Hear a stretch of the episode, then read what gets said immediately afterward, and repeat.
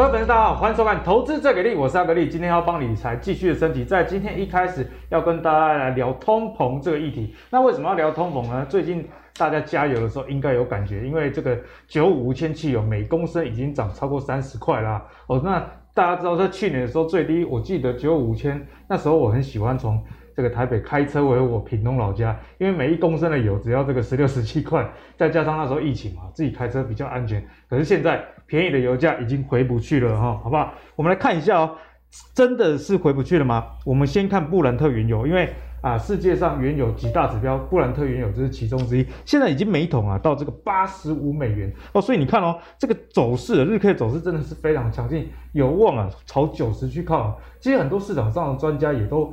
纷纷发表说，哎，这个油价确实有可能到九十块美元一桶。那除了布兰特原油以外，国内大家蛮熟悉的这个西德州原油 WTI，这个也已经到每桶八十二美元了。所以你看，不同的原油指标其实都反映出现在油价确实在高涨。那油价高涨带来的，大家都知道就是通膨的问题嘛。哦，那最近不是这个主计处的老大说，俄阿米索里在抠，我最近也是找很久都找不太到了。哦，在在我们的板桥阿格力住板桥，哎，那个面线有家大厂的一碗都要这个四五十块了，真的是非常非常贵，物价已经回不去了。那物价回不去，其实并不是只有台湾这样子而已。我们来看到美国的一个情况，美国的这个 CPI 消费者物价指数啊，年增率哦是五点四 percent，九月。那这个九月数据其实高于预期以外，其实也比八月的年增率五点三 percent 还要高。除此之外，这个表没有列，不过阿格力帮大家讲啊。九月的月增率是这个零点三 percent，所以你看这个通膨确实有越来越高的情况。因为如果你讲年增率，你可能会说啊，去年因为有疫情啊，可是呢九月又比八月还要高，显示啊这个消费者大幅的这个扩大的这个支出了。那除了这个需求还是持续有以外啊，年底很多东西都要买嘛。但是现在物价越来越贵，确实是一个问题啦。哦，那这个通膨对于整体的这个股市以及台股该怎么看待？就是今天会跟大家讨论的一个重点。好，首先欢迎今天两位来宾，是大家最喜欢的妖怪组合。第一位是我们古怪教授谢承业，阿哥你好，各位观众朋友大家好。那第二位是我们妖股大师明章，阿哥你好，投资朋友大家好。好，那我们刚刚说到这个美国啊，消费者物价指数通膨真的看起来是回不去了。除此之外，国内的央行哦也说啊。这个通膨不是一个短期性的现象，不能轻易的把目前的物价上涨归类短期的现象。因为有些人是说，因为去年啊，这基期比较低的关系。不过现在种种迹象看起来，通膨似乎都不是一个短期的现象。尤其最近有想要买房子的人，应该就感受到啊，这个房子实在太可怕了。哎，教授，我们最近啊，我发现我小编去年啊，他在这个竹北买房子，一平二十万，现在一平四十万，实价登录真的是非常非常的夸张啊。所以呢。这个升息也有可能会被提前的呃呃发生啊，因为像我们刚刚有看到这个美国通膨的数据其实非常的显著以外，美国的利率期货市场现在预期哦，大家在下注了，预期明年六月会升息一码的哦，就有将近百分之五十哦，所以大家觉得升息势在必行。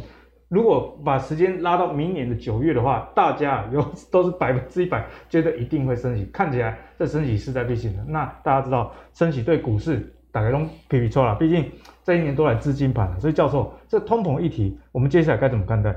基本上你刚才讲到这个小呃小编应该是。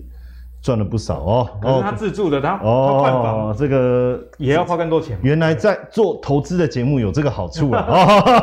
哦，哦，那制作人应该买更大了哦！不好说，不好说，不好说。其实基本上哦，因为呃房价持续的上涨，它背后反映的是一个原物料工资的一个上涨。那这当然更直接的就是物价的一个上涨。对，那物价上涨的过程中，其实对。呃，整体市场来讲，政府一定要去控制一下物价上涨的速度。那我要控制物价上涨速度，我要踩刹车。可是我不可能叫大家不买东西。对，所以对，不可能啊。那那我我要踩刹车的方式是什么？因为最近其实大家在讲鸡排这件事情。因为我最近去买鸡排，有的地方便宜一点，大概六十块哦，还可以买到六十块。但是大部分我我发现大概都是八十块钱。八十块贵。其实八十块在我的观念里面，它是一个。鸡腿便当的费用、欸，我记得在我大学，我大学大概是十几年前了，那时候在高雄，一个鸡排三五四十还买得到，现在都超贵了。我我我念书的，我念高中的时候，在我们学校隔壁啊，翻墙出去有一个鸡排摊，二十五块，二十五块，二那时候都觉得哇，二十五块，不要这样讲，会透露出你的年纪，好不好？有没没无所谓啊，这个这男男人对不对？这个都三十几岁了，还怕人家不知道？这个这个是怎么样？好，然后呢，其实在这里我觉得，所以。我要告诉大家，就是说你物价持续的上涨，这是一个必然的过程。对，好，那在这个过程当中，我们怎么就是踩刹车啦？哦，我怎么踩刹车？物价有坚固性哦，很，它上来以后，它不会再下去，不会回不去，不容易啊。哈，那那我要怎么踩刹车？实际上对政府来讲，当然最好的工具就是升息。嗯哼，哦，那当然大家会觉得说，刚阿格力也讲，升息对投资市场短线是一定会产生影响。对，其实我做过一个呃论文的研究哈，我们这你也有研究有才。开玩笑，有教授看到吗？我们在财经，有眼不是泰山，是是是，我们在财经领域哦，我们做的东西是比较偏实证的哦，比较偏实证。那呃，这个这个研究很有趣，就是我们把所有升息的的过程全部把它找出来，然后我们去去统计升息前后这个呃投资人投资在各个领域的资金水位的变化。嗯然后就当然就配合去他的他们的部位的损益这样子哈，结果发现说在升息前半年，升息前半年，升息的前半年，对，差不多就是今年年底哦。如果你说九月升息的话，哈，那我们前半年那就大概三月，对，哦，那如果十二月升息，因为大家还是会有一个预估值嘛，哈。就我预估十二月要升息，那大概从六月就开始害怕了。哦，这个好像说要发成绩单了，脚就开始抖了。哦，每每天就很紧张嘛，忐忑不安嘛，对不对？那成绩单一发，就算考再烂，一了百了了，好像脚也不抖了，对，对不对？啊，如果考得好，那不得了了，雀跃的心情。其实，在升息前半年，股市普遍是下跌的。哦，股市普遍是下跌。尤其是新兴市场的跌幅是比较重的，哦，台湾就是属于新兴市场。对，那反而欧美呃美国本身的状况没有，反而就是没有大家想想比较起来没有那么严重，但是还是跌了哈。然后呢，确定升息之后的前三个月，哦，前三个月美国本身股市还是不会回温，但是新兴市场已经开始回温了。嗯嗯嗯。哦，可能因为前面跌了，跌比较重，对，反应比较重。那等到升息三个月以后，其实市场全面性是上涨的。所以我，我我我我我们再从这个证据哈，给大家看一下哈，因为这里的数据对，因为这个有，因为我们看非方瑞就是蓝色这个，其实太难看了，看出来，因为长期它的变化比较小，所以通常我们会去追踪两年期公债的殖利率。哦，两年两年期公债殖利率是红色这一条，那绿色这个就 S M P 五百哈，这里面有一个你看到它。格朗迪亚那些，上上下下有没有？这个是十年期公债。那通常呢，当要升呃，如果要升息之前，我们会发现就是十年期公债的这个殖利率呢，其实会开始飙飙升，就会开始飙升哦。然后当然两年期是跟着这个利率不断的联动。那你如果仔仔细来看，其实刚升息的时候，确实会给股市带来一点压力。可是问题是，长期升息的这个脚步，你看，其实股市是往上涨的，反而股市是往上涨。这背后当然一个很吊诡的，大家会觉得说，那你为什么？其实我就讲一个最简单的逻辑就好了哈。升息为什么？因为成本增加，成本增加，其中一个包含了工资的上涨。那当你工资上涨以后，你会做什么？你当然，你说投资的资金是一个。问题对不对？可是这时候你的消费一定会增加，啊，一定会。消费增加又推升民间投资，又那整个 GDP 是不是就上去？所以为什么升息一个月呃一季以后，其实整体的股市会向上？所以我觉得今天先跟大家讲这个哈，大家一定要记起来。我觉得这一集我跟你讲的这个时间的结构，你就注意升息前要，如果是九月要升息，那就减六三月。加三十二月这段时间股市是不好的，嗯，不好做。那如果是十二月要升息，其实这个到时候我们节目也会帮大家追踪，对，会持续追踪。那如果是十二，那我减六，那台股大概涨到明年五六月，嗯哼，其实这个好像也符合节奏。对，因为通常这个第一季的状况都普遍来说都不错。对，然后十二加三就明年三月这一段时间会不好，嗯，那大家就注意一下这个环节。所以为什么大家现在一直在猜明年什么时候升息？说真的，那么久的事，别不减六个月哦，难怪，因为刚刚教授跟我们讲到这个升息，过根据历史的数据，前半年都不太好，所以大家为什么这么关注？就要赶快绕跑啦，就是这个原因，能跑就要赶快跑啦，不要拖了。对，就提醒大家，嗯、好不好？那在原油部分呢、啊，我们该怎么看这个对通膨的影响？因为现阶段大家在讲通膨，其实我我我觉得有一件事情，就就是你知道这个时间点，其实大家对投资股市心里面又开始害怕。你看最近美股也是这样，一会跌一会涨，嗯、然后台股也是一样，投资人好像有一种老夫老妻的感觉。什么意思？就是说老 夫老妻怎样？对，就像我我如果说一开始我跟这个。这个妖妖股大师刚认识的时候，我一定对他比较客气嘛。嗯、啊，熟了以后说啊，伯你千万是不要弄啊，啊，我 这怕疫苗，天啊，不行。人都这样，对，人都这样。然后刚开始生日的时候送个礼物嘛，可是到后来感情深厚以后，啊，人庆菜嘛。其实我觉得台股现在的氛围是什么？就是跌啊，给干贝啦，啊那 key 啊，给干贝啦。啊，你叫我追价，啊，大家拢熟悉，他股啊，啊，来这头。就是我觉得这个氛围已经变成这种，好像我跟你已经很很熟悉了，我们已经没有新鲜感。简单讲，没有火花，没有梗，没有新梗。对，那这时候其实需要一些火花，需要一些新的梗梗出来啊。但是有一个市场是明确的，根本不用新的梗，它就一直砰砰砰砰砰火花冒给你看，就是能源市场。所以其其实这一段时间，那当然大家会说，为什么能源市场那么热？对啊，其实我们节目上也有聊过啦，其实也很简单哦。那包括冬季用油的引天然气的问题，刚好也，还有旺季，对不对？诸诸如此类。所以我觉得在投资上啊，你知道一朝被蛇咬，十年怕草绳啊。过去大家投资原油 ETF 被吓到。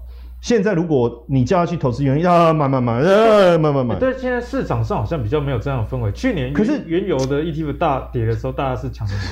可是实际上现在这个市场正在热头上的时候，你速度真的很快。哎，八月底的时候，原油西德州原油多少钱？六十二块。六十二块。六十二块。八月底六十。我刚讲已经八十二了。你看二十块钱呢，这是几个月的事情，这不是我们不是在讲一年的过程哦，就这样子不到两个月哦，但现在接近两个月，所以是很惊人的哦。所以如果那个时候你你把那时候投资什么原油正二的那个想法放到现在，细咋不细咋趴，那就不不同嘛。那你看现在有什么东西是可以一直涨一直涨，然后涨不停的，停停停停不要停，停停不要停。没有哎，其实现阶段就是原油。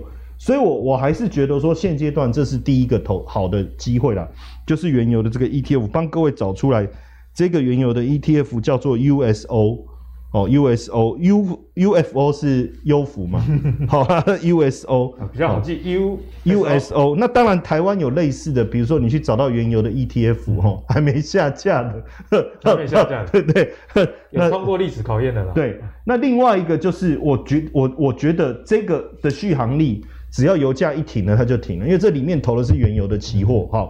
但是我跟各位讲另外一个东西，这个其实我们之前在节目我有讲过，有教授有讲过，我有讲过，所以你不要觉得说乌龙庆灾后悔哟，不是哦。如果你在两个礼拜前，我特别去查了一下，哎，就这一段哦，哦，就就后面，因为我这是周线呐、啊，嗯，就就一小段，两个礼拜，砰砰就上来了哦。那在这里呢，这个是什么？这个。这个呃叫做 SOP 嘛，我上次还特别跟大家讲 SO，对不对？好，那这个这个呢，它就是投资原油的探勘设备。我跟各位讲，你油价跌，它还是会涨，为什么？因为只要油价够高，大家就会去挖井，啊、就会恢复。这个逻辑很简单，一直到有一天油价持续性崩盘，他们才会挂掉。那其实这是一个，你看油价已经。上来了，对不对？好，可是油油价已经上来，可是你看它还在打一个大的底部，有没有？颈线才刚过而已，这个地方前高还很远，很远。而且你看这个颈线，对不对？然后颈线上来以后，它不，它回撤颈线过哦。这个妖股大师有教过嘛？回撤颈线嘛，然后又再上来，又突破前面高点，这不就脱头吗？嗯、我先别，我不要讲这是什么 ETF，我光看形态我就知道这是多头。然后一打开哦，原来是做石油探勘，那更确定，太合逻辑了哈。所以我觉得这个方向来教大家。另外一个是最近很强的，其实我跟你讲，原物料通膨概念绝对是现在投资的主轴了哈。另外一个，因为很多人会说啊，选股好难，对不对？因为今天买了，今天看它很强，买了，明天就跌了。哦，打翻一底量。我跟各位讲哦，股票是这样，你最好有一群都是跟这个有关的。今天它涨，明天它涨，大家一起轮流推推推，就把它推上去。那是什么 ETF？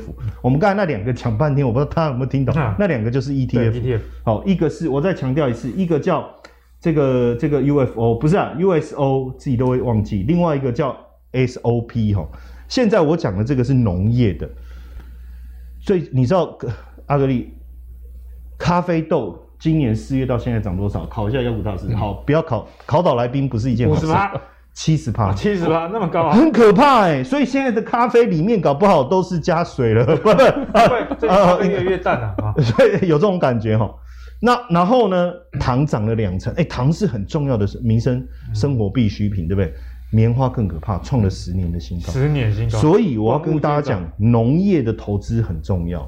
所以你要同样的哈，我刚才讲就是说。呃，农产品的价格，那你就投资这个叫 DBA，DBA，这个一样是投资大豆、黄豆，呃，大豆、黄豆是同样的东西，哦，黄豆、玉米、小麦啦，哈、哦，还有糖的农产品期货一样的，因为你没办法投资现货了，所以你一定是投资期，呃，投资期货的 ETF，嗯哦，那当然这个这个从今年三月以来，呃，这个从去年三月以来已经飙涨，但是我觉得农产品在接下来这段时间物价的上涨还是有机会哦。那另外一个刚才就讲，像呃讲到是直接是农产品的价格嘛。那如果农产品价格好，那对于整个农业公司，不论是设备啊、种子啊，其中有一个叫孟山都嘛，孟山都对不对？它就在这个这个 ETF 叫 MOO，刚才那个那个 ETF 叫 DBA，DBA 跟 MOO 对，那这个叫 MOO，这个叫 MOO，这个就是投资农业的为主的这个。这个公司，所以我觉得现阶段就两个方向很清楚，一个是呃呃能源，另外一个是什么？就是农业。农业。当然，最后一个在物通膨上升的过程中啊，比如说金融，对不对？比如说这个这个跟地产有关的营建，或者是食品相关的上游，哦，这里面。也在台湾的话，嗯、你看，因为我刚才讲的是国外的，对，没错。大家会觉得说，老师阿里公他在国外，我们在边上那边，我开户啊，我不开户啊，没有，你投资就这样，你没有开户，你自己，因为现在其实金管会也，也提供了非常多的平台，哈，复委托其实也很多，还有像积富通这种平台，其实都可以了，哈，这个并不难，你要自己想办法。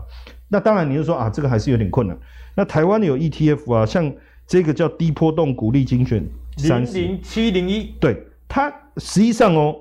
这个图，因为我抓的时间是比较久了，对，哦，因为我从今年的三月开始抓，但是如果大家自己回去看哦，你就会发现它比台股强太多了，嗯嗯，它这根本就撑在季线，现在已经回到月线了，可是台股的月线现在是在季线之下，现在震荡市场低波动的股票比大家想的，哎，还不止表现更好，而且还蛮强势的。那因为接下来如果是通膨。对谁真的最好？对台湾的金融股，因为台湾的金融股就是地产王嘛，嗯、本身它就对第一个土地又多，第二个升息对它也好。好，然后再来这里面还有什么？比如说像银建类股也是地产相关的嘛，哈。然后再来一个就是食品，像什么普丰啊这种，嗯、我知道阿格力也很喜欢呢、啊，他特别喜欢吃鸡，啊不是，呃鸡肉啊，鸡肉对身体也很不错啊，哈。那所以我觉得这也是一个。呼应这个通货膨胀，大家可以投资的一个方向，嗯、那你就不要不用担心它是一个短期现象，因为我觉得通膨虽然联总会主席说是一个短期现象，但是他讲的应该是说恶性通膨是一个短期现象，涨的这种现象。对，但是我觉得通膨通膨啊不会消失了，不会消失哈，所以这个也是一个大家长期可以关注的方向。好，那今天教授也帮大家带来很多，不管是国外还是国内的这个 ETF。那我觉得 ETF 有一个好处啊，在大盘震荡很大的时候，有时候我们看对趋势啊。就算选对股票，也不一定会赚钱啊！哦，因为个股的波动很容易受到盘势的影响。那 ETF 虽然也是由个股组成，不过它的好处就是说，相对于你挑到个股，它这个波动性会降低。那大家知道说这个呃投资的市场，其实你拉长时间来看，永远都是往右上角进攻的这样的一个趋势。在这样的趋势之下，你用 ETF 就能稳稳的抓住哦。提供给大家做一个思考。那也不要哎还留存在那种很勾诈的观念嘛，对不对，教授？就是。哎，股票一定要大波动震荡，我才赚得到钱。哎，不一定，有时候这震荡如果趋势是往下的，哎，你其实久了你还是会亏钱的哦。那如果趋势是往上的，就算低波动，大家只要时间拉长，还是赚得到钱。对，而且我补充一个在学术上一个非常重要的一个研究，啊、又又学术、哦，不好意思哦，最近好像不不不把这个学术的东西搬出来一下，不能镇压一下我们的这个粉丝啊哈，酸民要镇压一下哈。其实，在学术上哈。呃，有一种投资叫低波动，嗯、就是说它的波动低，大家过去认为它是不会有表现的。其实这很像读书，有没有？就是以前我们觉得啊，这些这些学生中段的学生就是低波动，表现不是很亮眼。对，其实后来在社会的成就比较好。哦，那所以低波动的股票，我们发现长期下来。他的投资报酬，就像你刚才讲的，其实比较好。对啊，就像这个找找老婆一样，对不对？要找那个情绪比较低波动了，哎，哦，这婚姻才会长久啊。对，其实都是一样的道理啊，好不好？好，那接下来呢，我们继续来请教一下我们妖股大师关于台股的问题啊。因为台股啊，最近虽然反弹，不过很多市场专家都定调这个是。这是一个比较短期的反弹，大概是探一一万七啦。好，中长期仍有考验。那昨天我们跟孟豪哥那集，大家也记得回去复习，就是为什么短期诶还不错，但是长期还是有一点隐忧。其实，在经济数据部分可以看出一些端倪。那多空目前的关键呢，如果说好处的话，就是这个现金股息到十月底为止，合计将发放一百三十二亿哦。然后这个劳动基金委外代操也有七百到八百亿之间呐、啊，哦，所以如果从这方面来看，短期似乎有一些反弹的动能，但是啊，这个行情真的是诡谲多端，我相信大家从七月到现在已经被搞了哈，这个头昏眼花了，所以在这样的行情之下，妖股大师，我们该怎么做会比较妥当？其实这个问题哦，短线上来讲，当然看起来还不错，但为什么大家会担心时间拉长？大家。如果最近发了我们最近的那个节目哦，都会注意到，其实蛮多越来越多专家都说，哎，最近其实要做短一点比较好赚，不是因为大家喜欢做短线，而是因为行情使然。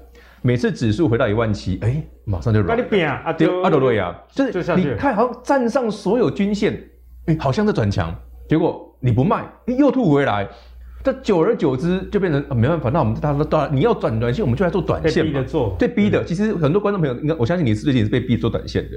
但有没有什么股票是我短线不错，但是我的中长线又很好的，那我就很方便嘛。我有锁定这种标的，我进可攻退可守啊，啊，这种最好。提供给大家一个方向哦，因为我们塑化股啦这些跟过去这段节目都跟大家聊过很多次哦。有一个族群，我们已经有一阵子没有提到它了。哎，哪一个？窄板，载板的。哎，真的好像很久没很久没讲了，很久没讲窄板了，就是 ABF 窄板那三档。那这三档有什么好处哦？上星期。台积电法说之后，大家有没有注意到一件事？第一个想到哦，台积电法说资本支出非常好，对不对？未来哇，那个看望，大家第一个想到的是，哎，那相关的设备厂，哎，设备厂那天有大涨，很直接的连结。对，第一个想到设备，但你第二个应该想什么？载板。哎，为什么你要想载板？台积电晶片卖得好，晶圆代工需求畅旺，那这些晶片还是装在载板上面啊，这一定的嘛。你高阶晶片卖得好，你就往三纳米、往你二纳米去走的时候，全部都是高阶晶片啊。高阶晶片一定用 ABF 载板。另外一个部分也是很重要的哦，提供给投资朋友们做参考哦。台积电现在未来未来一段时间最大的劲敌是全球，尤其是美国，在致力发展整个半导体相关晶圆代工。对，台积电未来会有敌人嘛？嗯。虽然它现在世界第一，但不保证它永远都世界第一嘛。那台积电也不是吃素的，那那他不会有办法吗？那方法就是我们刚刚讲的，晶片一个萝卜一个坑。如果我手握晶圆代工全球第一，再把台湾的载板厂商搂起来嘞，哎，这是我们打团结一点嘛，对不对？大家不要单打独斗，我们团结力量大。对手做出一些晶圆，对你做出晶片不好，你不载板啊，这就是我刚跟你讲的逻辑。所以窄板这个产业会好是对的，而且从我们过去这几个月。有去打听到的哈，扣公司的都知道一些数据哦。据说啦，以一些窄板公司的老板哦自己估哦，最少最少再好一两年没问题了，最少了。那我们来看哪些股票很有趣哦。来，今天我们现在画面上这些股票哦，今天都涨停，这也不是我们愿意的，因为收盘昨天准备了。昨 今天早上哦，一个新闻大家应该有注意到，某外资就是每次那个。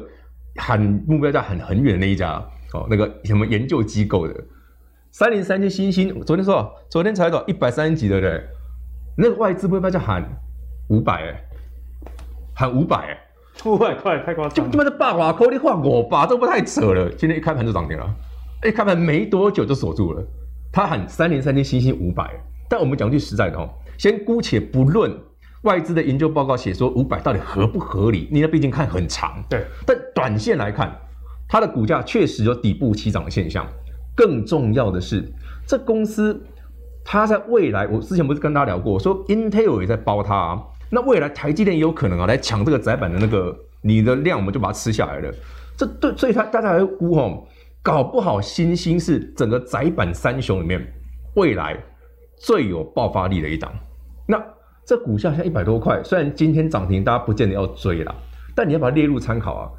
台北股市、全球股市都一样，通膨一定会有。升息总有一天会来，那我有没有什么产业是可以一直长多长多长多？好，我最近不想做长线，做短线，哎，很强。我想做长线，哎，它真的基本面可以好很长，对对，对我觉得 OK 啊，这就是很好的标的给大家做参考，而且股价也不算太贵嘛，也不是说哦涨很多的啦，创新高你才买，没有，那毕竟底部才刚上来，所以三零三七欣兴就变成近期这两天哦，台北股市非常非常旺的一只股票，上周五。台积电法说刚开完，新兴就涨停了，哦，他就第一根涨，今天第二根，其实股价已经反映，对，他已经先发，就这个逻辑应该多，对，不是我们只是我们知道，那我发现我相信很多业内都有想到这个件事。不过好消息是，目前股价对前高其实还有一段距离，还有距离，还有距离，不算太贵。另外几档就我觉得有一点点贵，台北股市呃距离前高还蛮远的，还有点距离哈。但三一八九紧缩今天涨停。这个线型看起来没热啊，对吧？完全没热哦，给它创新高哦。所以这是我们一直在聊的一件事哈。ABF 窄板，哎，之前不是有什么限电啊，会扫到 PCB 部分，窄板也被扫到啊。所以新兴为什么股价掉下来？但三一八九景硕完全没有下来，哦，真的好强。它今天又涨停，又创新高，又创历史新高，太不合群了，就根本就奇怪。那我其实说不合群，我们这一段时间在节目上介绍很多不合群的股票，三七零七汉磊今天创新高，三三零三五智源今天也创新高。哎，对啊，关于汉磊跟这个智原，其实我们在过去一个月都讲了无数次了。对，所以说其实我们如果常常哦，把手中有一些标的哎锁定在这种标的上面，其实你不用太在意指数涨涨跌跌的问题，因为好的标的不会只有你认同，不会只有我们认同。是这个市场，你的逻辑是对的，大家都认同的股票，它在整个台北股市的震荡过程当中，哎、嗯，它就很有机会涨得跟人家不一样，不合群。那、啊、你锁定这种标的，很容易赚钱。这一档也是涨得不合群的，你不用今天追，因为外资刚说它很好，通常隔天就会有卖压，这很容易。哎，外资报告要记得哈，不要说外资画哇，狗爸扣，反着看，反着看，你不要不要一想说外资好你就跳、啊，每次外资说很好的时候，你都会想到。这个无事献殷勤，非奸即盗。嘿，讲句实在的，搞给大家的参考。最后，最后呢，这一档是你们最高价的八零四六南电。其实大家有注意到哦，这些股票的强度哈是一致的，就是说，不管台北股市长什么样子，ABF 载板常常都可以走自己的路。原因就在于没办法，这个市场对他们的需求实在太大了。那能够切入 ABF 载板的公司，真的已经不多了。而台湾刚好又。我觉得有独具的优势啦。我们整个半导体从上中下游，对不对？从晶圆代工、晶片制造到载板什么的，我们全都有，而且都是世界最强的。所以这个族群，好，不管台北股市加权指数能不能够往上，还是一万七之后要回来，这个族群哦，都要多多留意，给大家参考。好，那刚刚敏章跟大家讲，ABF 确实是有它的产业的背景在，那我觉得也很有道理啊，因为人家说，哎，那个美国希望台积电公。告它这个晶圆的这个呃营业上的 table 啦，但是如果你要反制的话，哎，跟 ABF 结盟，跟结盟就好了，对，上下游一起打团体战，哎，我觉得这样真的是很不错的一个策略。好，那也难怪最近台积电在法说会后的表现这么强。那台股呢，在上周大涨了三百九十几点，哎，今天也恭喜大家，今天涨一百九十五点啊，收一万六千九百点，哎，万七只差一步之遥了。那这些全指股显然就功不可没了嘛。我们看到那个十月十九的收盘啊，台积电以及这个联发科，还有这个联电啊，哇，都是大涨诶。像联电涨了二点零五 percent，那联发科涨了三点五八 percent，哎，都是蛮强劲的哦。所以接下来啊，这些权值股还没有机会带领台北股市继续往前冲，还是说，哎，有一些地方要特别去留意的？闵漳，我们继续跟你请教。好。那这些股票其实都是近期大家注意到哈，台北股市虽然指数有点起起伏伏的，不是很好看。但刚刚讲了，其实这些股票大部分都还蛮强势的。然后其中有几档是我们过去跟大家聊过的哦。台积电强这就不用多说，他法说讲的那么那么的，让大家觉得非常的迷人。毛利率、营业利率，哇，对啊，创高，而且他说毛利率五十趴还要多很多，还在还在往上加，这个让大家觉得哇哦，台积电全明后还这么好。但有个重点哦，台积电只有台积电好是不够的，因为只有台积电好，台北股市就是指数好看而已。对你而言不见得很好，因为列高配不一定很 key。所以我们还有几个重点补充给大家。如果这些都好，那恭喜你，这行情一定不错。首先，传产股这一波的指标，因为油价的关系，哈，台塑不会太差，这是必然的。我们已经讲过好几个月了，这不会太差。对。但台塑有个优点哦，它就是进可攻，退可守。我知道它第四季很好，对不对？我们知道油价在涨，但它的股价上去之后，那有没有机会再往上，或者它就停在这儿？大家可以参考一下。如果台塑可以继续往上的话，那表示整个转产、传产里面，塑化股确实就是个领头羊啊。台北股市没有再往新高创啊，可它是啊，所以相关的二线塑化还会有机会再来一次吗。但如果台塑没办法，那你就要小心一点了，表示什么？大家还是以短线操作为主。所以你有传产类股的这个强势的指标，你就可以拿来当参考嘛。我不要只看台积电，我把台塑加进去。那另外一个部分。这一档股票我觉得蛮有趣的，上次跟他聊过，台积电很好，哎，那联电怎么最近涨这样？前阵子是两个明显嘛，那这没办法哦，因为大家都在 focus 在台积电身上，但台积电真的好话，联电不会太差，所以我认为以现在联电不到六十元的股价哦，其实蛮迷人的。记不记得我们之前跟大家聊过的？阿格力应该还记得，我们说哦，台积电会有创意嘛，所以联电才有资源，哎，资源创新高，但联电都没 key 掉，所以。对啊，没道理，对不对？都是联电，它六十块以下，我觉得这就很接近我们上次六十块以下是个好买点，一波上去的机会嘛。只是差别在于说，联电如果也上去的话，那台北股市就精彩了。它就表示我们的多头的资金在扩散，就台积电后，哎，旁边的哦，大哥很好，二哥也棒，小老弟也起来，这个多头轮动就很漂亮。所以台积电动了是第一个好事。如果连联电也动了，那恭喜各位。整个电子股就真的起来了。那以台北股市今天的走法哦，蛮有类似这种现象的。所以这里有机会，不要不是只有短短一小段，就抢的要抢，但是烂的也要回来。抢的要抢，然后把下面的拉起来。哎啊，你大家一起好吗？这表示这个多头在轮动嘛，资金也在扩散。不是说哦，我我谈的来造，我谈的来造啊呢？那有谈的来造那种其实不好做，因为很短暂，杀个刚三五天，你可能就得跑，你没有获利就就回来，这我觉得比较可惜。另外还有一档。很重要的指标，大家可以多看哦，因为这一波 IC 设计躺在地上躺很久了。联发科真的是躺很久。对，不是做联发科哦，大部分的 IC 设计在地上都躺很久了。毕竟这个上游在涨价，对，不对？那这个这个你会觉得很奇怪，像驱动 IC，哇，天域多赚钱，某某股票多赚钱，我，都没 key 啊，long 没 key，就固没 key 啊。其实不要说他们啊，联发科嘛，就固没 key 啊。其实联发科很重要，是因为其实联发科的中阶这个晶片天玑系列哈，其实是卖的不错的。那股价没有反应啊，所以如果台北股市要好，不要只看台积电，你电子股要好，台积电、联电、联发科，各位好朋友一起看。当联发科一动，你身边的中小型电子股，包括 IC 设计，就很有机会，股价在地板上嘛。会不会突然来一段？哎，股价地板上如果可以突然来一段，那是好事啊！那表示这中间的空间很大，你可以随随便便就有可能，哎，这一波不小心就有两三成、三五成，那才是好行情嘛，大家喜欢的嘛。哦不，最近就是哦，探几个涨停哦，魔造，马上就回来了，快点个豆料。对啊，那个这这这就很难操作，一定要有点空间。那有没有空间怎么看？我不能只看加权指数啊，万一都只涨台积电，对挂不？对我来讲没有意义啊。联发科如果动了，你看嘛，我这边画了一条线嘛，不用多远，九百就好了。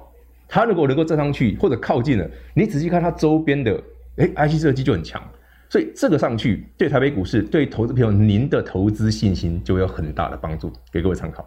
好，那刚刚尹章跟大家讲到，在这个穿插里面，塑化是一个很重要的指标，所以接下来还要跟大家来聊能源的问题。那大家知道能源价格高涨，这个欧洲天然气哇涨翻天啊！那中国也有这个能耗双控的的一个政策，所以呢，再加上这个欧美哦疫情后的一个复苏了，所以对原油需求越来越强。现在我看到高盛哦，高盛一向是对这个原物料的预测还算蛮准确的，他预期。这个西德州原油会到九十美元一桶哦，在这样的情况下，塑化股是不是值得我们继续关注？我们来先来看一下，不管是炼油的台塑化，还是这个 PVC 的这个台塑啊，以及台聚、亚聚、南亚这些等等啊，我们看到今年以来，他们年年增率在这个营收部分都非常的强。你看台塑化有四十一 percent，然后这个联产有七十一 percent，诶，真的塑化股啊，不仅是营收。好，那 EPS 也相当的一个强啊。那随着第四季的消费旺季来临，加上我们知道，哎，第四季其实是用油啊，用这些能源的一个旺季，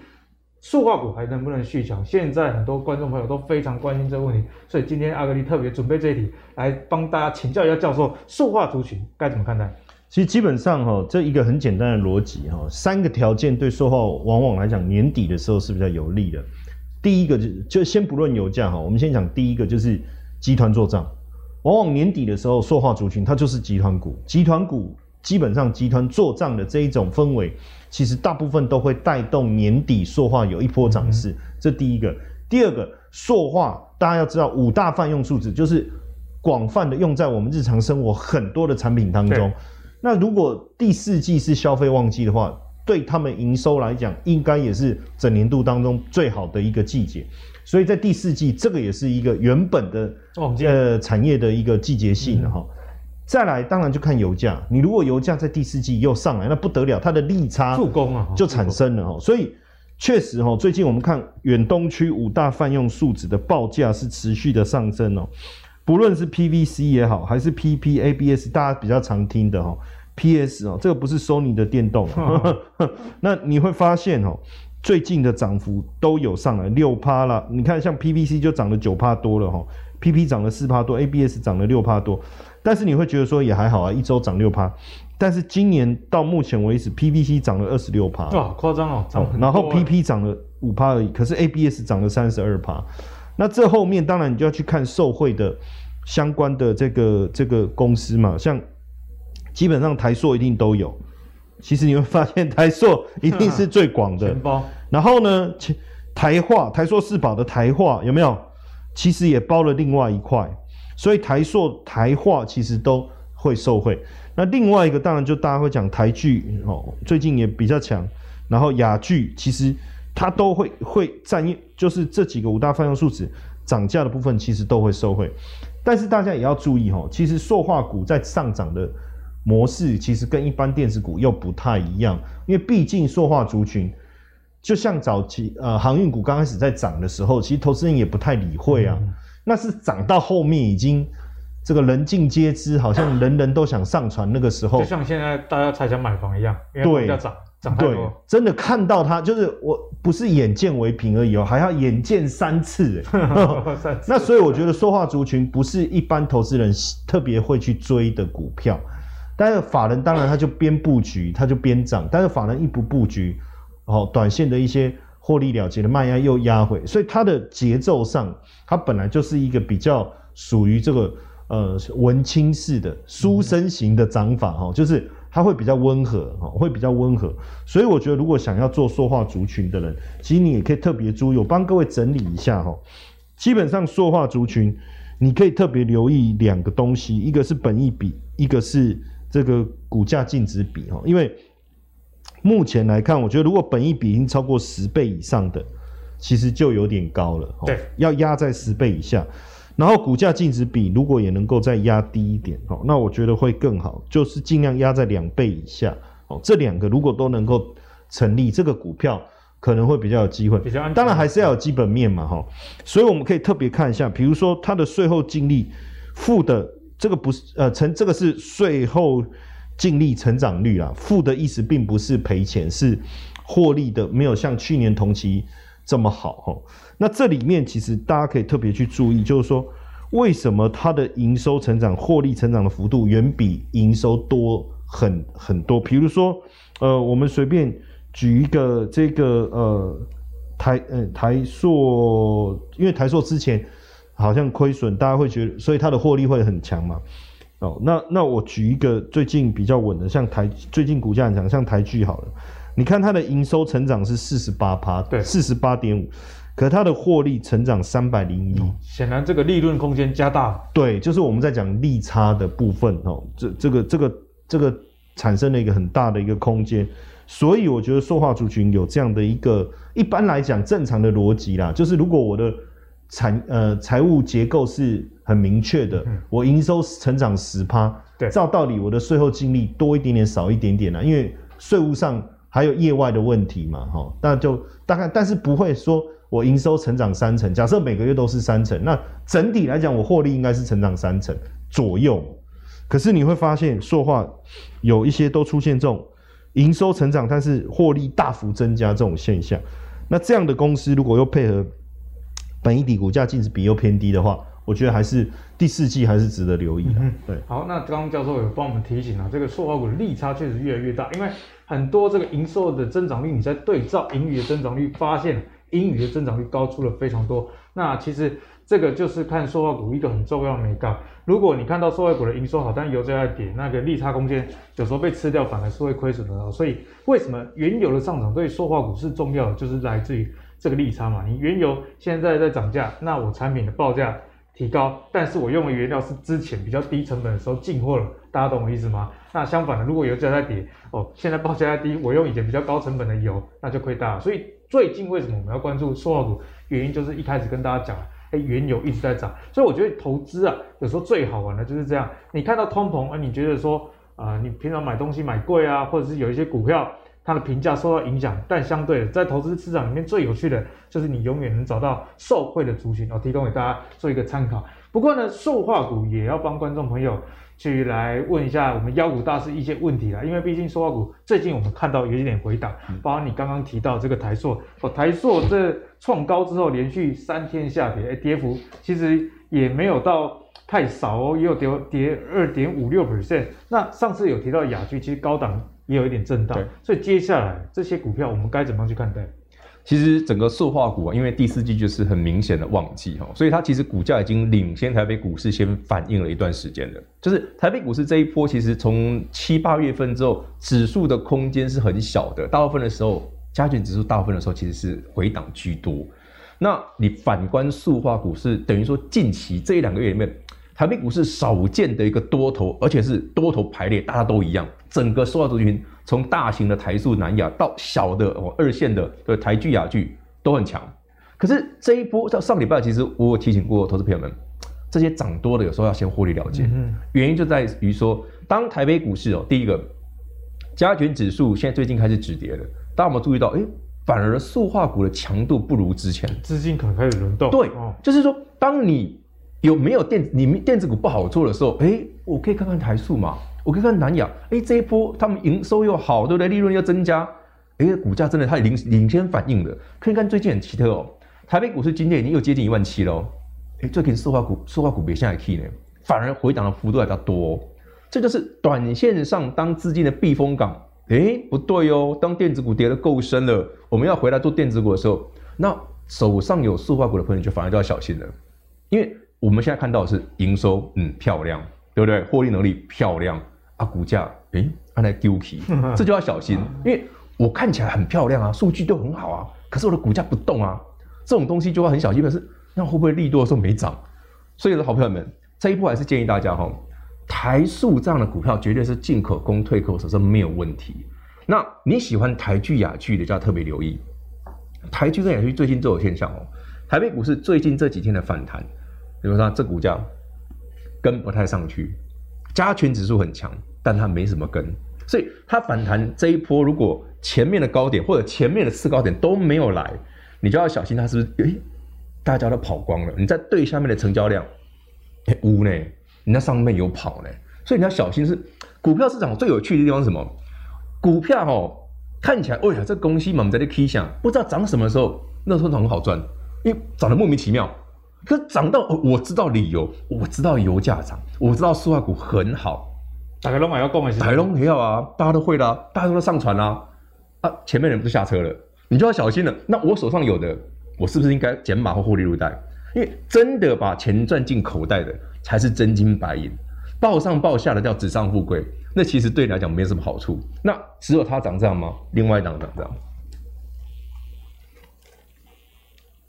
雅聚最近公布的数据都很漂亮，但它股价也很妙，什么？两次爆量之后，它也不动了。即便台北股市今天涨了快两百点，它也不太动。那不就意味着这个上去，如果我有机会再看到嗯不错的价位，我前面没有买太贵的朋友，或者因为在发了我们这个节目塑化股老早就进场的朋友，你绝对有机会获利入袋。所以反弹不要追，好，这个不要不要再追了。你有机会获利入袋，先获利入袋。就像阿格力刚刚讲嘛，万一电子股这一波真的来了，有好股票了，这些好股，这些塑化股，基期比较高，很有可能变成哎。诶资金撤退的目标，我从这边把赚的钱收回来，他去 parking 其他厉害的好股票，这种可能性是有的哦。所以从上礼拜到这礼拜，虽然整个市场哈对于通膨的疑虑也一样没有改变，但塑化的股价开始转弱，而且已经有一段时间了。所以手上还有的朋友稍微要留意一下哈，不要再追了哈，给大家参考。嗯哼，所以呢，大盘的这个趋势区跟你手上的类股啊，到底是什么类型？其实是有很深的关系哦，在这个逆势的时候，通常很多冷门股、价值股或者是传产股就会冒出头。可是大家知道吗？这个在台股里面啊，大部分的股票占全值最重的是半导体、电子这一类的。那所以呢，这个指数如果在往上攻的时候，代表这些族群一定是。比较顺风的一群啊，所以你在短线操作的时候，其实大盘走向是你可以去参考的。虽然你刚刚说这个股市下跌的时候，你还是有好股票，但是这股票的类型啊啊，你就是你要多加去思考的一个范围啦。好，那刚刚呢，我们跟大家报告完包含的这个能源啊，以及电子相关之后，接下来要跟大家聊的就是虚拟货币的这个议题啦。因为在虚拟货币呢，在这几年其实是蔚为风潮。那大家知道最近这个比特币又悄悄。涨回啊六万美元的大关啊，在这个五月的时候，中国那时候不是打压虚拟货币吗？哎，那时候跌到三万，几乎是腰斩的一个状况啊。不过最近啊，美国传出一个消息，要开放这个。ETF，而且它的内涵就是比特币哦，所以也带动了比特币这一波的上涨。不过呢，市场上的专家怎么看待这件事情？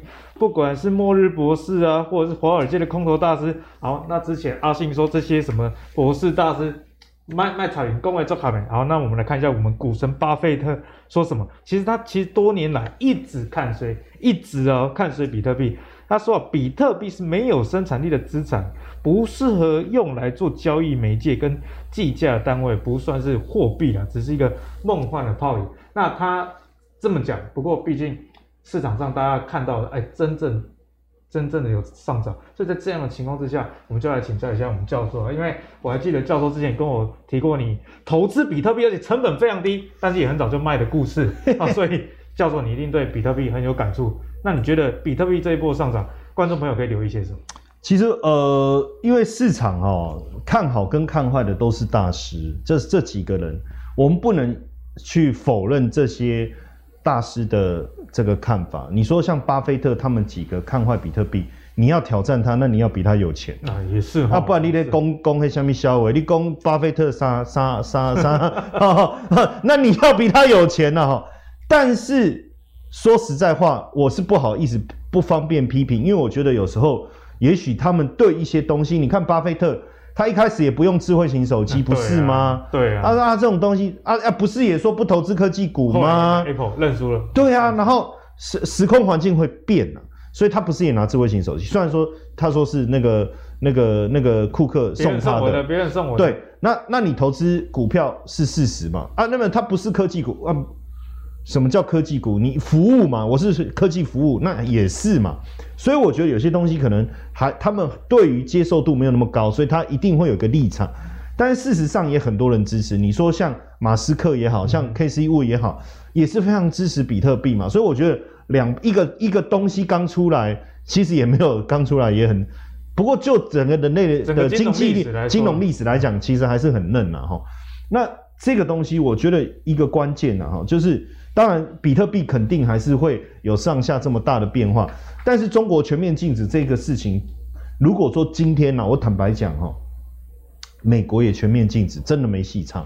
可是就这么好好玩，美国说 OK 啊，这有什么问题？为什么要禁这个东西？赞，就涨了。比特大陆直接跑到，你知道跑到德州去投了两千五百万美金，就是把它原来的这个挖矿的直接挪到那个地方去，这就有出路了嘛。哈，那所以当然整个比特币的价格就上来。那一样啊，其实比特币早就有已经有期货了，已经有期货了。其实它已经，你不要把它当货币好了。如果你觉得它就不是货币，你就把它当做一个市场上在投资的，刚刚橘子哈、啊，猪肉啦。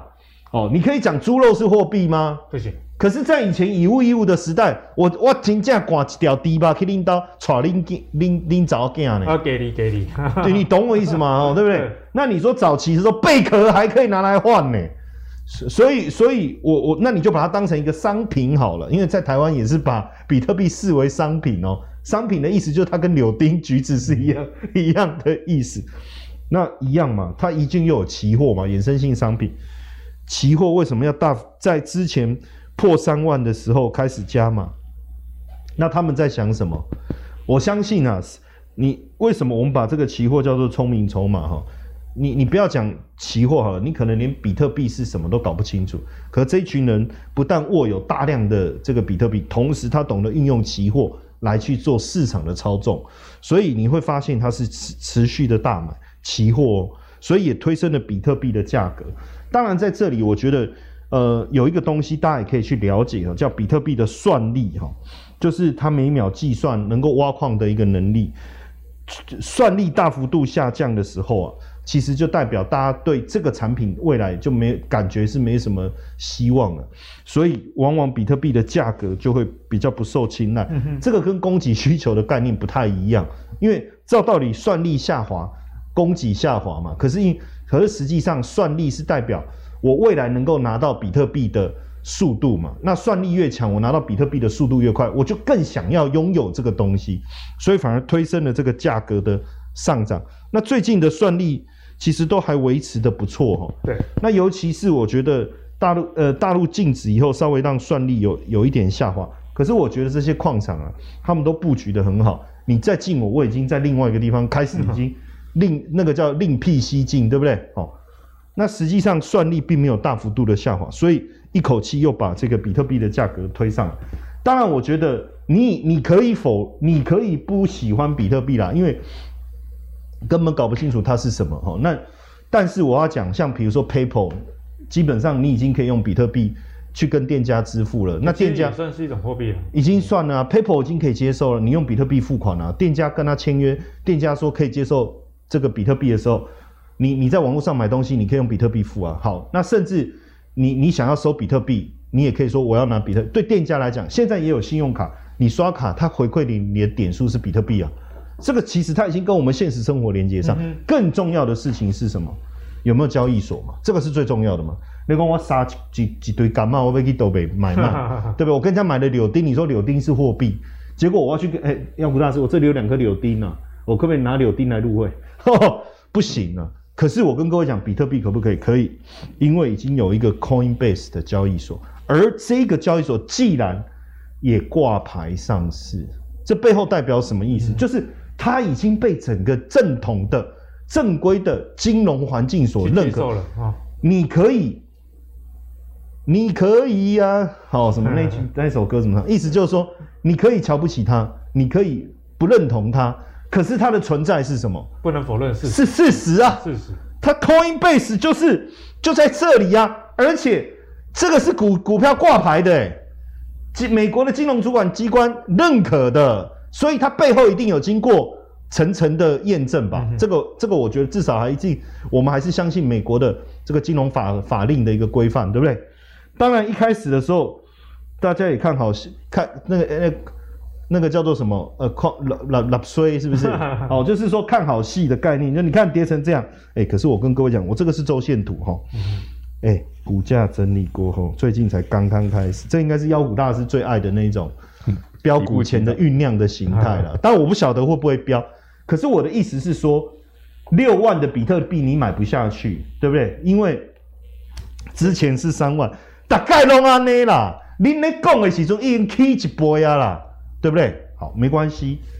如果这个产业它确实会存在，是有交易就会持续热络嘛，对不对？比特币的价格的高低是其实不是真正的重点，是交易量的活络。那对交易所来讲就有机会。所以如果大家想要尝试，我觉得你也可以去开始去观察这个 Coinbase。Coinbase 的股股票代号很简单，就叫 Coin。Coin 哦，这英文字母，所以投资。这个股票市场有一个好处，还可以学英文。Coin 对，好，提供他去去思考一下了。这个真的时代在变了啦，嗯、我们也要跟着转变，不要死股不化。啊、对，这就是投资确实是这样子啊。就像巴菲特说不买科技股，最后买了苹果。那我自己看待，它也是把它原本的这个逻辑套用在这个科技股的投资嘛，因为 Apple 算是服务收入还蛮高的，也有符合他喜欢营收持续性。我相信他绝他绝对不是以为他买的是水果公司，不可能嘛。对对对对，对，所以呢，投资确实要与时俱进。好，那刚刚讲完了这个比特币啊，涨到六万。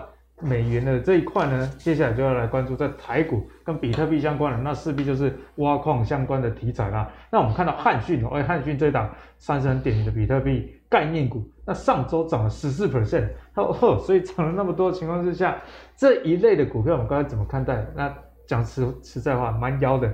既然这么妖，就交给妖股大师来帮我们解答。这这不是只有妖吧？这个超妖的吧？这应该比一般的妖股要更夸张哦。那当然，讲汉讯之前，我我先提供给大家一个观念哦。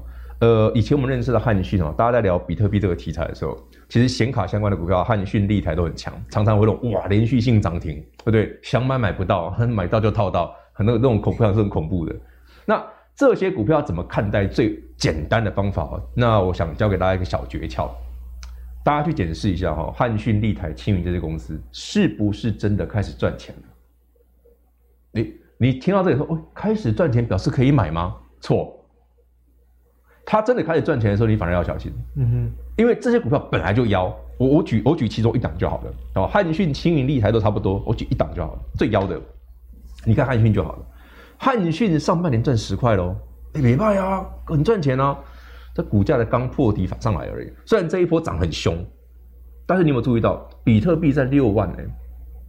比特币六万是历史的高点附近呢，汉讯的股价，哎，人家挖矿挖到很赚钱啊，对不对？卖这个矿卡很赚钱啊，啊，怎么股价才破底又上来？嗯、就是它的走势跟正常我们所理解的股票完全不一样。我们理解的股票是，嗯，这公司股价上去了，营收很漂亮，对不对？营收越好，股价慢慢推升。但这些很股性特别妖的股票的特色是什么？没有营收的时候，吼。涨很凶啊，用用炒的，用标的，用想象的，用想象的，或者说，哎呀，可能比特币好，它会很赚钱。当然，真的看到它很赚钱的时候，通常股价呢都是走另外一个方向，它就回去了。所以这不是高尔夫？你看，有兴趣的朋友们去查一下六一五零的汉讯，上半年哇，第二季赚很多，上半年十块哎，啊，这股价怎么长这样？所以变成是一个跌升后的反弹。而不是像过去几年汉讯曾经到好几百块过，诶，它其实那时候才是它最旺的时候。反而现在，哎，比特币很好啊，越来越成熟，这这挖矿的也开始赚钱了，这股价好像没有没有我们当年认识的时候那么厉害。这这个这个逻辑给大家做思考，就是说，你如果买的股票是这种妖股类型的，特别妖的，特别容易涨停的，他们往往会有这种共通性，EPS 出来了，你反而要小心。每次看到 EPS，哎，你丢啊？怎么 EPS 出来股价的修正？嗯哼，公司很赚钱啊，第二季大赚，哎，为什么股价在修正？这代表前面早期进场，对不对？付诸各位很多梦想的第一批的那一群人，可能都已经获利了结了。哦，这个就要小心，给各位做参考。那当然了，比特币是个真实的题材，它不是假题材哦。因为跟大家聊个题外话哦，比特币这几年哈，因为区块链的逻辑哈，不是只用在货币哈，什么比特币、以太币之外哦。大家有没有听过一个东西叫 NFT？嗯，NFT，听过吗？哦，其实 NFT 就是把所有的商品都可以上链，就是用区块链的方式呢，把艺术拍卖品啊、红酒啊这些都可以上链。所以呢，你这个拍卖品是不用移动的，它就只移动 NFT 那个价钱而已。所以这反而是，哎，真的这个东西不是大家以前所想象的。哎呀，那比特币东西 get 没有，它已经开始广泛的应用在我们的生活层面，尤其是区块链的部分。所以就算你对比特币不熟悉的朋友们，也要稍微去了解一下，因为现在大家比较有名的就是每个人可能都需要一个 NFT 的账户。嗯，哦，这个故事跟大家分享，刚好题外话插一下题。那如果有兴趣的朋友们，稍微上网查一下，哎，到底什么是区块链，什么是 NFT？好，提供给我参考。对，那铭彰刚刚讲的这个虚拟货币呢，区块链这些技术。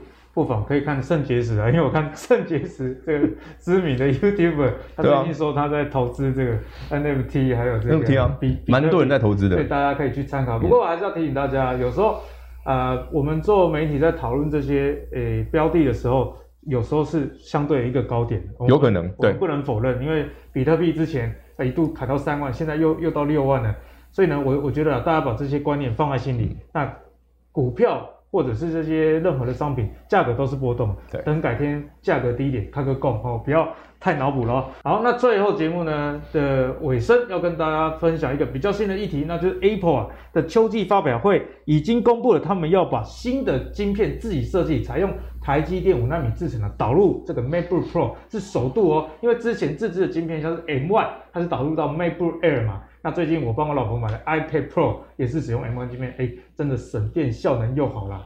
所以我们台积电真的是功不可没，哈，好不好？那这次呢，首度导入到 MacBook Pro 是使用自己的晶片以外，也导入了刘海的设计。很多朋友说啊，为什么又要刘海？现在不止我手机有，连电脑都要有啦。不过还是有好处，因为使顶部的边框啊缩窄百分之六十哦。那在这样的情况之下，也排除了一些大家以往讨厌的，像是 Touch Bar，哎，那个 Touch Bar 真的是没啥裸烟。好，如果有用过朋友，应该有这个印象啊。好，那言归正传，看到这个新品，势必要想到一些新的投资机会，我们就来请教一下妖股大师。从这个 MacBook Pro，我们可以留意到什么样的投资方向？好，MacBook Pro，大家觉得哇，这晶片对不对？有什么 M1 Pro，有 M1 Max，哇，效能可以提升多少？先讲一句实在的，晶片只有台积电受惠，其他人不好意思，你分不到。好，台湾 台湾的供应链都分不到。那你一定往下想，那晶片下面有什么？哦，有窄板哦，窄板有得分。好，窄板一定有得分。再来还有谁又分得到？有一个族群非常非常的神奇，它在这一次公布的 MacBook Pro 里面没有，但是这个技术后面他们一定会出现，因为他们会用这个题材。刚刚阿格力不聊那个，你的 iPad Pro 买几寸的？买十一寸。好，如果阿格力再买大一点点的，买十二点九十三寸那一个，就会配 Mini LED 啊，就 Mini LED 啊，有这个差异。有大的那是 Mini LED，所以呢很有趣哦。这一次公布的 MacBook Pro，哎，没有 Mini LED，但 Mini LED 涨了。它没有 Mini LED 哦，但 Mini LED 涨了，为什么呢？其实大家去思考一件事哈、哦，就是。当我的苹果开始，哎，我从 iPad 开始导入 Mini LED 的时候，那下一个就想什么？一定是 MacBook Pro 啊、嗯、，MacBook 啊，所以迟早哈、哦，苹果的 MacBook 会用 Mini LED 啊，所以就看好、哦、这股票很有趣哦，三七一四的富采，好，这一家公司，哎，股价底部刚起涨，连续今天我们现在录影的当下，今天是好像收三趴，涨三趴左右，所以你看它股价很可爱哦。哎，我没有你的事啊，你又没有那么没有一听你在涨什么？对，所以大家就逻辑哈，就是说真的有一天它真的导入 Mini LED 的时候，反而股价不会那么强。可是，在没有导入之前，大家都哎，很有想象空间。这个跟那个 你会有买房子一样，说哎，未来这里有捷运，未来会有。它等捷运真的盖好，房价都不会啊，都得啊，硬个招了 K 完啊，这这个逻辑很像，跟跟阿哥刚才买房子一样，题材总是哈。发生在前面，有题材、有梦想的时候，股价会先发动。那当然了，三七一四富采本来就是一个很不错的公司。好，大家如果对这个股票有印象的话，以前的晶电啊，对不对？后来变成这个啊，它不是跟合并之后，所以这些股票哦，大家有永远要想到，如果苹果在做新发表会的时候，哎，比方说 Mac 啊、MacBook Pro 啊什么的，你第一个想到的要想到 Mini LED，因为常常都会发表前后都来一段。啊，一段呢也不会太少，搞不好二十趴以上，所以这就是一个送分题啊。我只要想到 MacBook Pro 哦，Mini LED 啊，三七一四，其他的小资都我不认识，没关系，我认识富采就好，常常赚得到。好，所以大家要有这个印象哦。以后每次有这种的时候，大家去查哦，那个同那个时间哦是非常的命中的，就是说只要在讲 MacBook Pro，每次都会富采，MacBook Pro 富采，哎啊，MacBook Pro 没有没有 Mini LED，还是涨富采。那给大家参考，这是一个很有趣的现象。我我们这几年已经看过好几次了，所以呢，刚好投资朋友们，如果你下次有遇到这种现象，不妨观察一下，这虽然不是一个很彪悍的股票，但至少是一个还蛮容易操作的标的，各位做参考。好，那今天的节目阿格力自己也是收获满满的一集，教授提供了一些海外以及国内的 ETF，供大家在这个动荡时代，原油高涨，那也就锁定原油相关 ETF，国内可以去找一些比较低波动、比较高股利、比较防御型的，帮你度过这段。啊，行情比较震荡难关了。那妖股大师也提醒大家，妖股的操作逻辑跟正常的股票不太一样。当题材实现的时候，往往可能是股市的一个高点啊。哦，提供给大家做进一步的参考。那如果你喜欢阿格力帮你准备的投资最给力的话，可以忘了上 Facebook 跟 YouTube 订阅投资最给力。我们下期再见了，拜拜。